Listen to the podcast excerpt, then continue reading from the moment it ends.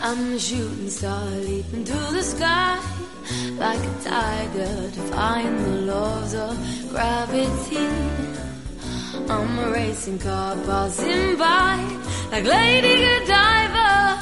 I'm gonna go, go, go. There's no stopping me.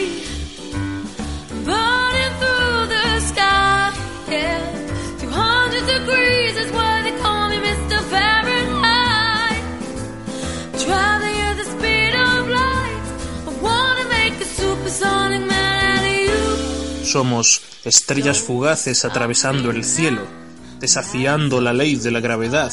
Somos como un cohete viajando a la velocidad de la luz, como un satélite fuera de control, como una ametralladora lista para disparar, como una bomba atómica a punto de explotar. Nadie, nadie nos va a detener. Aquí empieza. No nos van a parar. On a collision course. I'm a satellite. I'm out of control. I'm a sex machine ready to reload. Like an bomb, I'm about to oh, oh, oh, oh, oh, explode. Aquí estamos una vez más en No nos van a parar, el buen rollo inunda la radio hoy con muchos temas los que traemos aquí a las ondas. Muchas gracias como siempre por estar al otro lado. Eh, tenemos ahí eh, al fondo a nuestro colaborador especial, el Pato Azul, como siempre transmitiendo su mucha alegría. Eh, y sin su colaboración sería imposible. En el último programa nos falló, pero ya, ya lo hemos recuperado y está aquí. Además, le interesan mucho los temas que, que hemos traído, que vamos a traer hoy a este programa de No nos van a parar, con mucho ritmo. Como siempre, traemos noticias curiosas, entre eh, en la que, bueno, hace tiempo encontré un titular que me sorprendió, en, que, del que se habían hecho diferen- eco diferentes medios de comunicación, eh, el mundo, el país, y es que encuentran un, el cadáver de un cetáceo en la casa de campo. Sí, encuentran el cadáver de un cetáceo en, en la casa de campo. Bueno, con, más adelante nos daremos más detalles sobre esta noticia y seguimos con los temas, comentando los temas que vamos a tratar. Gustó mucho en un- uno de los últimos programas en los que hablé del tesoro de Warrazar y bueno, ya que me felicitaron sobre ese tema, quería traer algo similar y voy a hablar del mito de los cráneos de cristal, de las calaveras de cristal. El mito de las calaveras de cristal, bueno, se supone que hay 13 calaveras de cristal y, y según cuenta la leyenda, cuando se junten las 13, pues desvelarán al mundo un mensaje que lo cambiará todo. Eso es uno de los temas que traemos a la radio y también una película. Hoy vamos a hablar de Horns. Bueno, mi inglés es fatal, pero para que lo sepáis es cuernos en inglés y es una película muy interesante. A mí me gustó bastante el argumento que plantea, aunque me resultó un poco floja el final. El final no me resultó ah, demasiado apasionante sobre todo por lo interesante que es el argumento. Creo que podría haber estado mejor resuelto. Pues estos son los temas que traemos hoy. Media hora de entretenimiento. Aquí empieza No nos van a parar.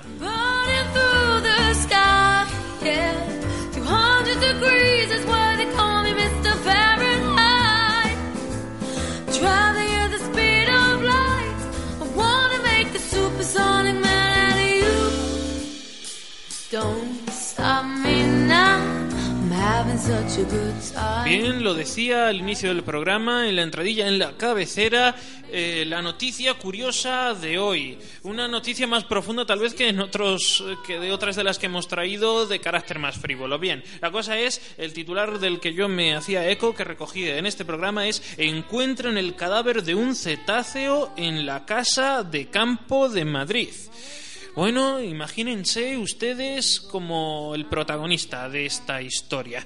No como el cetáceo, por Dios, sino el que encuentra el cetáceo. Es un, un caballero que se encontraba por la casa de campo paseando a su mascota cuando de repente ve algo muy, muy, muy extraño una especie de cadáver envuelto en una red o en una malla, un, cadáver bastante bastante extraño porque no es nada de lo que uno se puede imaginar que se encuentre paseando por la casa de campo, que nos podemos encontrar paseando por la casa de campo, pues no sé, alguna lata de algún descuidado o maleducado, algún preservativo de alguna fiesta eh, o de alguien que se lo pasó muy alegremente la noche anterior, pues no, se encontraron eh, el cadáver de un cetáceo que estaba ya en descomposición y bueno, pues mm, se personó la policía a, ver qué estaba ocurriendo allí.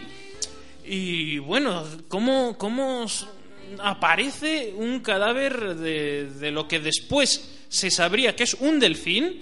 ¿Cómo aparece el cadáver de un delfín en las inmediaciones de la casa de campo? Pues todavía lo están investigando. Lo está investigando la policía. ¿Qué, fue lo primero que hicieron al parecer? Pues llamar al zoo. Oiga, al zoo, ¿le falta a usted algún delfín? No, parece ser que en, el zoo no faltaba ningún delfín. Pues eh, se estudia o se, se cree que podría ser eh, que alguien había traficado con el animal ya muerto para utilizar sus huesos para posteriormente hacer un trabajo de taxidermia, para posteriormente disecarlo o hacer una escultura, no sé, algo muy extraño. ¿En qué se basan para pensar esto? Bien, pues el delfín estaba recubierto de una malla metálica, de una especie de eh, lo que diríamos comúnmente o llamaríamos comúnmente como lambrera metálica y que, cubría todo su cuerpo. Según han comentado estos profesionales que siguen la investigación, esta malla que recubría todo el cuerpo ya en descomposición, eh, que apretaba el cuerpo, pues mm, estaba ahí de forma estratégica para que con la descomposición del animal no se separasen los huesos, sino que permaneciesen más o menos compuestos con la figura del animal para posteriormente poder hacer estos, este supuesto trabajo de, de taxidermia o de una escultura. Es algo muy extraño. Parece ser que no es que estuviese el delfín en algún momento en la piscina de un millonario caprichoso, sino que podrían haberlo introducido en el país ya muerto, pues para después utilizar sus huesos. Eh, Esta es la noticia curiosa de hoy que les traía. Y bueno, no todos los días, imagino, se encuentran algo así. Yo me pongo en la piel del protagonista del descubrimiento y, y además les animo a los que nos escuchan al otro lado de, de la radio, al otro lado de las ondas, a que busquen la imagen, ya que se hicieron fotos de, del cetáceo encontrado en la casa de campo y son espeluznantes porque es que, te encuentras eso y muy, la verdad es que ni siquiera sabes qué es, ya ahí medio descompuesto, un delfín en el que ya se le ven los dientes de una extraña mandíbula, Eh, muy curiosa la foto y muy extraña la noticia. Y continuamos con el programa.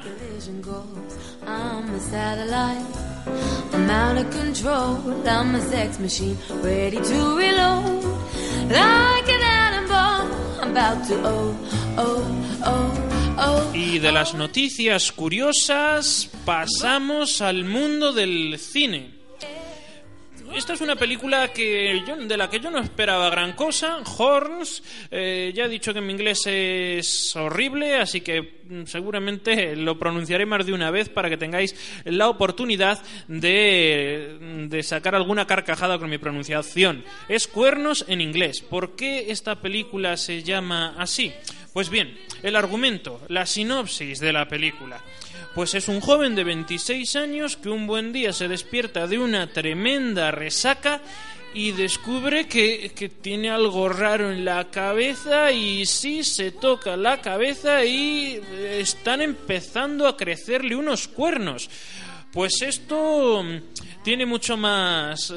eh, Este que es el principio del argumento de la trama eh, se va desarrollando de una forma más compleja. Estos cuernos parece que le dan unos extraños poderes con los que pues, el extrañado tiene que convivir el resto de la película y que irá viendo que, este es- extraño esta extraña situación que él vive pues que no es por casualidad sino que esta maldición o milagro le ayudará a resolver el enigma del asesinato de su novia Sí.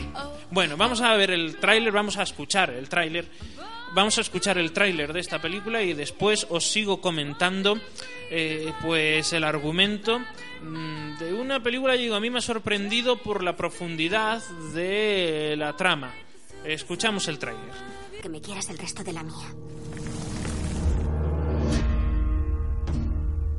Por favor, tienes que creerme. Yo la quería. ¿Qué siente un asesino como tú al quedar impune? Pídele a Dios que salve tu alma. Le pediré al diablo que castigue al que la mató.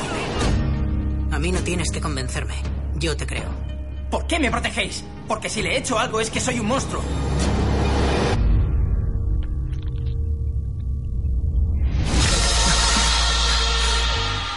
¿Qué aspecto tengo? ¿No me notas nada raro? ¿Los cuernos? ¿Pero qué son? ¿Sabes qué creo que deberíamos hacer? Debería machacar unas oxicodonas y esnifármelas. Am,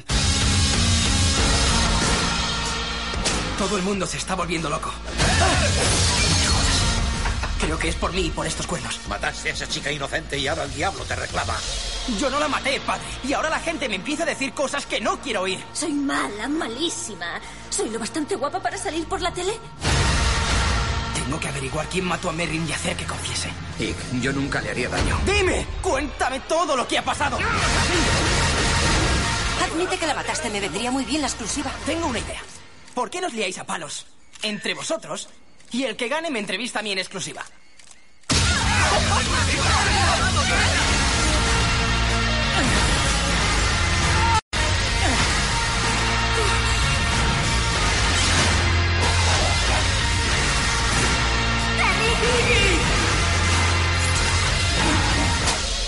¿Qué haces con una serpiente en el cuello? Es mi nueva amiga.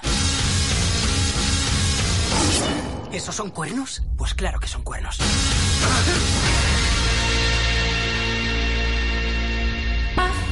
Like I'm a racing car passing by.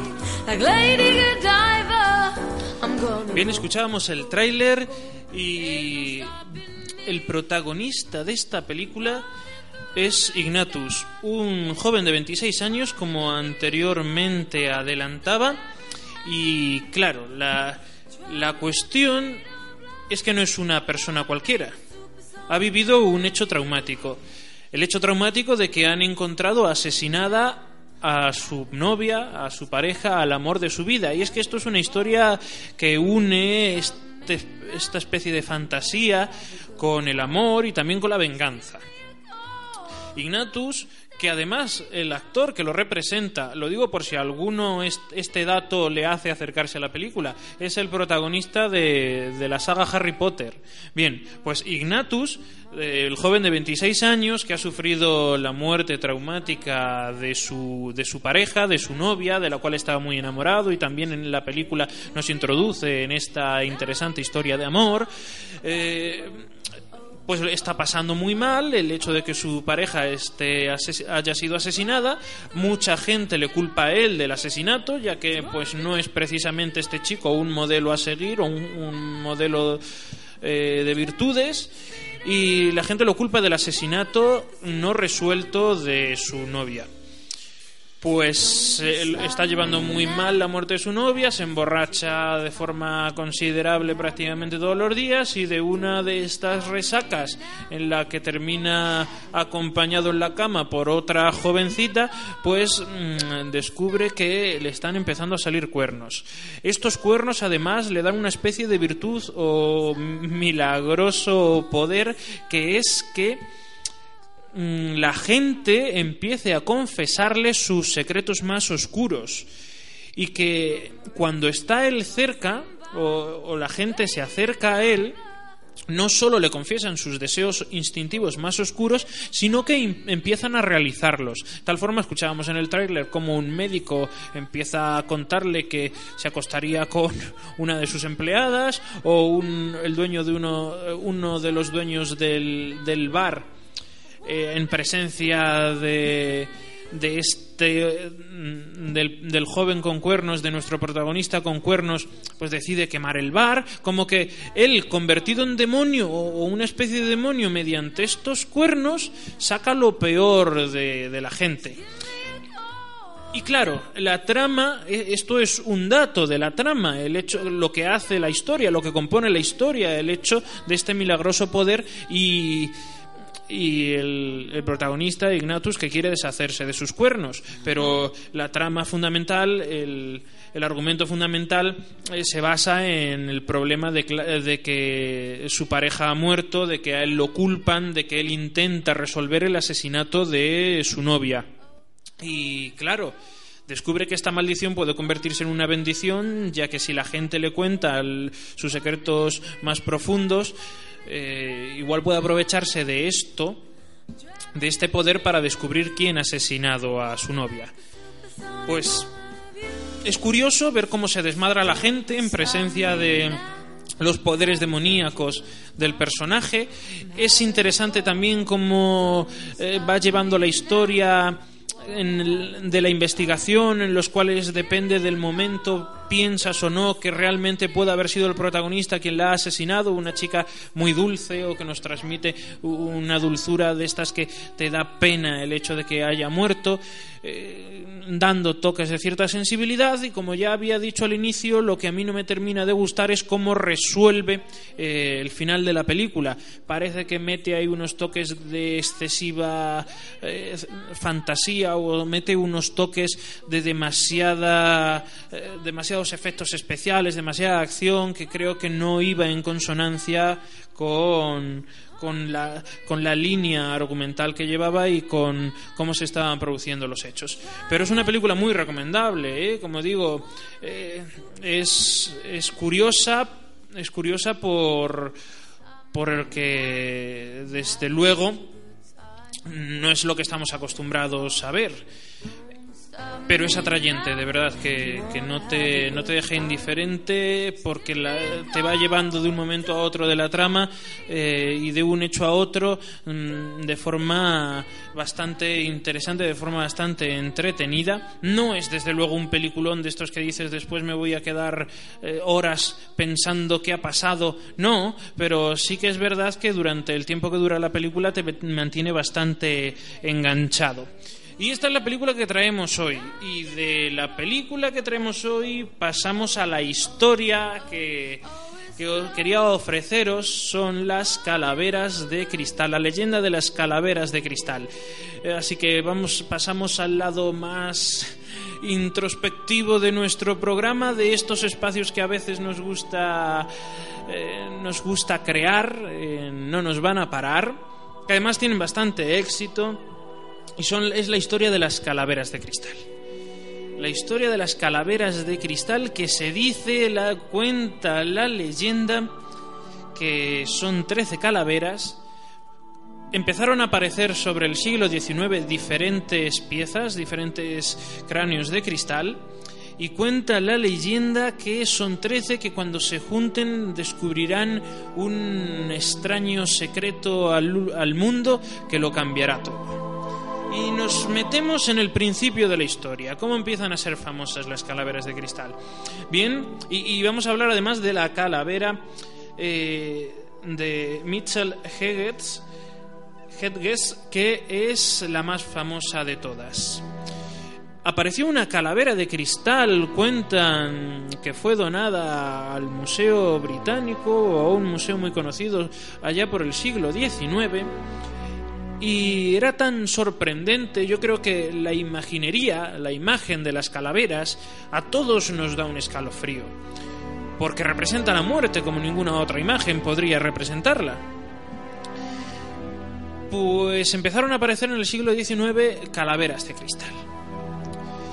Y cuentan que en una expedición, en la expedición de, de Mitchell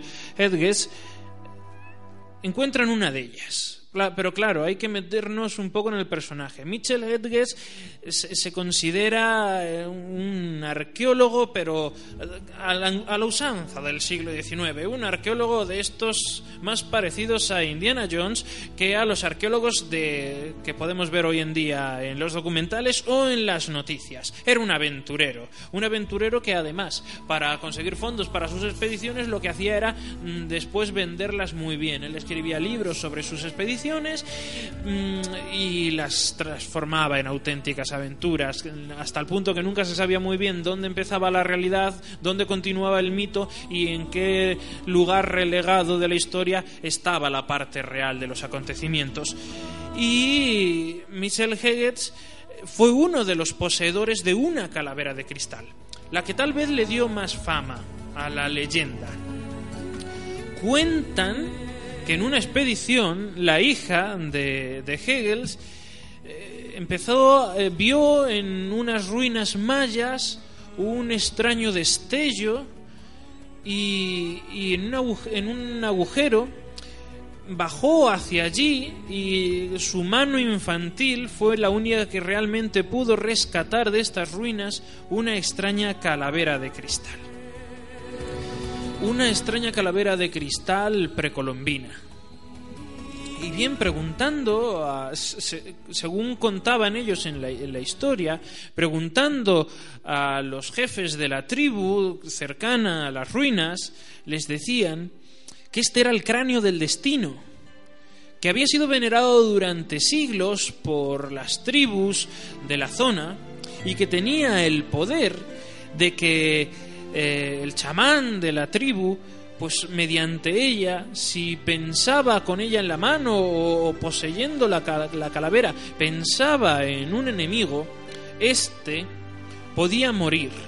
O sea que eh, por eso la- la conocían como el cráneo del destino porque podía asesinar, matar o hacer que muriera eh, tu, tu mayor enemigo y la veneraban, se- según contaban ellos en su historia, veneraban a esta calavera. Bien, pues el arqueólogo se la lleva a Occidente, según contaba la propia Anne, que es la, la hija, la hijas- la hija adoptiva de, de Hegel, y, y empiezan a exhibirla y empiezan a hablar de sus bondades. Y esto ya hablamos en, el siglo XIX, donde pues la, historia de las- los descubrimientos en Egipto, en Sudamérica, el descubrimiento de, de grandes civilizaciones que, creían más que estaban más dentro de la ficción que la realidad, como el descubrimiento de Troya, de la ciudad de Troya, pues ya se, se había creado en, en Europa un ambiente en el cual pues era muy fácil, la gente estaba muy estas historias de descubrimientos y era mm, muy fácil que suscitase el interés pues objetos extraños y supuestamente milenarios y supuestamente místicos como las calaveras, las calaveras de, de cristal.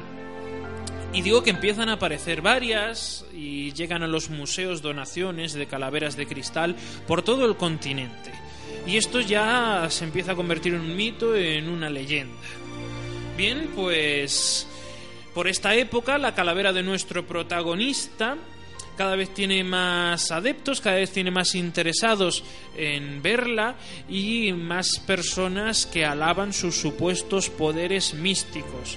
Dicen o cuentan por aquella época que esta calavera de cristal mantiene siempre una temperatura constante, que siempre está caliente, como si realmente fuese una cabeza humana entre otros muchos de, los atributos que se le ofrece. Las calaveras de cristal están compuestas pues de, cuarzo, de cuarzo tallados, ya transparente o algo más translúcidos. La que hablamos, la calavera de Hedgetz, eh, tiene un tamaño como una calavera pequeña, una altura de unos 13 centímetros, un ancho pues parecido también de unos 13 centímetros, entre 13 y 18, una mandíbula desplegable, es decir, la mandíbula se separa del resto de, de la calavera y yo que he visto fotos y os animo a buscar fotos sobre ella, el realismo es bastante impresionante, ¿no?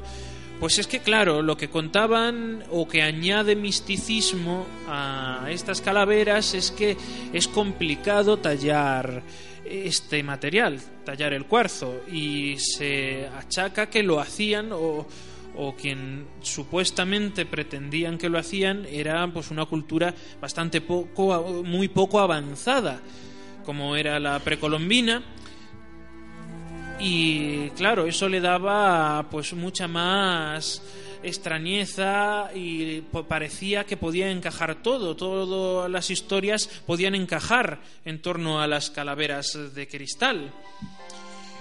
Mm, Y bien, así continúa la historia. Esta calavera de la que hablamos eh, aparece por ferias, incluso en algún momento intentan, se supone, venderla. Una temporada está en manos de un restaurador de arte que, que dice que, por supuesto, eso tiene 12.000 años de antigüedad, que la técnica con la que ha sido fabricada era la propia de, de los mayas y y la verdad es que, claro, se empieza a hacer también dinero con este fenómeno hasta que muchas de las calaveras que aparecen o que han sido descubiertas, algunas han sido donadas en museos, se les hace investigación un poco más seria y descubren que eso que eso no es real, que no han sido fabricadas en, en un tiempo tan antiguo eh, sino que son bastante modernas, que son del propio siglo XIX, que probablemente han sido hechas en una zona cercana a Alemania o por la zona de Alemania, y que todo es un fraude. Pero claro, la, la calavera de Heggetz, que ha sido la que más fama ha conseguido recoger, sobre todo en Estados Unidos durante ese tiempo, pues dice o quiere decir que mantiene su- mm, que es verdadera, que es verdadera y que además tiene ciertos poderes. Todo esto se sumerge en torno, se sumerge en torno a los años 2000, en una época muy de New Age, de cambio de era, y alcanza más fama aún. Las ferias que la llevan previo pago de entrada para exhibirla se multiplican hasta que al final muere la propietaria, la última propietaria de esta calavera o que estaba relacionada con el descubrimiento de ella, que es la muerte de Anne, la hija de Hedges, y su, su marido o su pareja decide entonces que él sí creía en los poderes de la calavera, decide que se haga un estudio, se la deja al Centro Smithsoniano de Estados Unidos y le hacen un- unos escáneres en los que descubren que la manufactura de esta pieza que, que muy probablemente no era ni mucho menos de la época que asociaban en torno a los 12.000 años de antigüedad, sino que al igual que las otras también podría haber hecho se podría haber hecho en algún estudio de un país cercano a Alemania, incluso que tal vez varias de las de las piezas, varias de las calaveras encontradas podrían haber sido hechos por el mismo artesano o el mismo artista. Esto le da un golpe a la leyenda de las calaveras de cristal, pero claro, como todo, mucha gente sigue creyendo en este hecho de que eh, las calaveras son reales, de que todo es un intento para desprestigiarlas.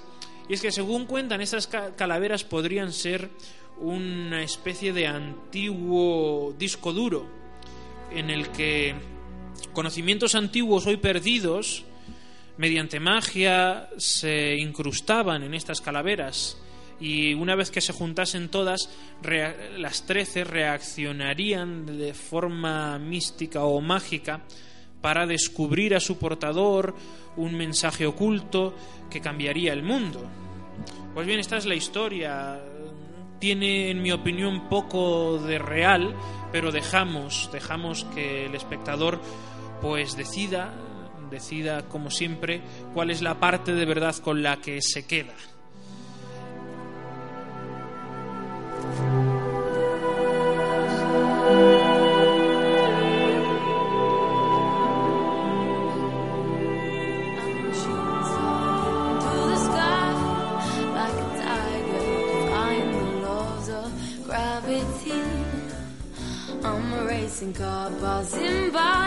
Like Lady Godiva. I'm gonna go, go, go. There's no stopping me. I'm running through the sky, like a tiger, defying the laws of gravity. I'm a racing car passing by like Lady Godiva.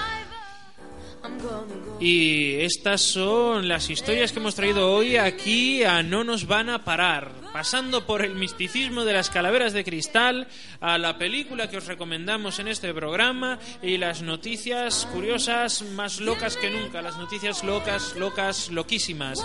Aquí termina No nos van a parar. Eh, como siempre, deseando que os haya gustado mucho el programa y escucharnos dentro de muy, muy poco.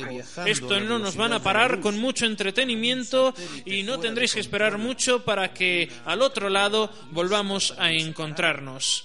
No nos van a parar. Muchas gracias por, por escucharnos. Nadie nos va a detener. Aquí empieza. No nos van a parar. I'm. I'm out of control. I'm a sex machine, ready to reload. Like an bomb, I'm about to oh, oh, oh, oh, oh, explode.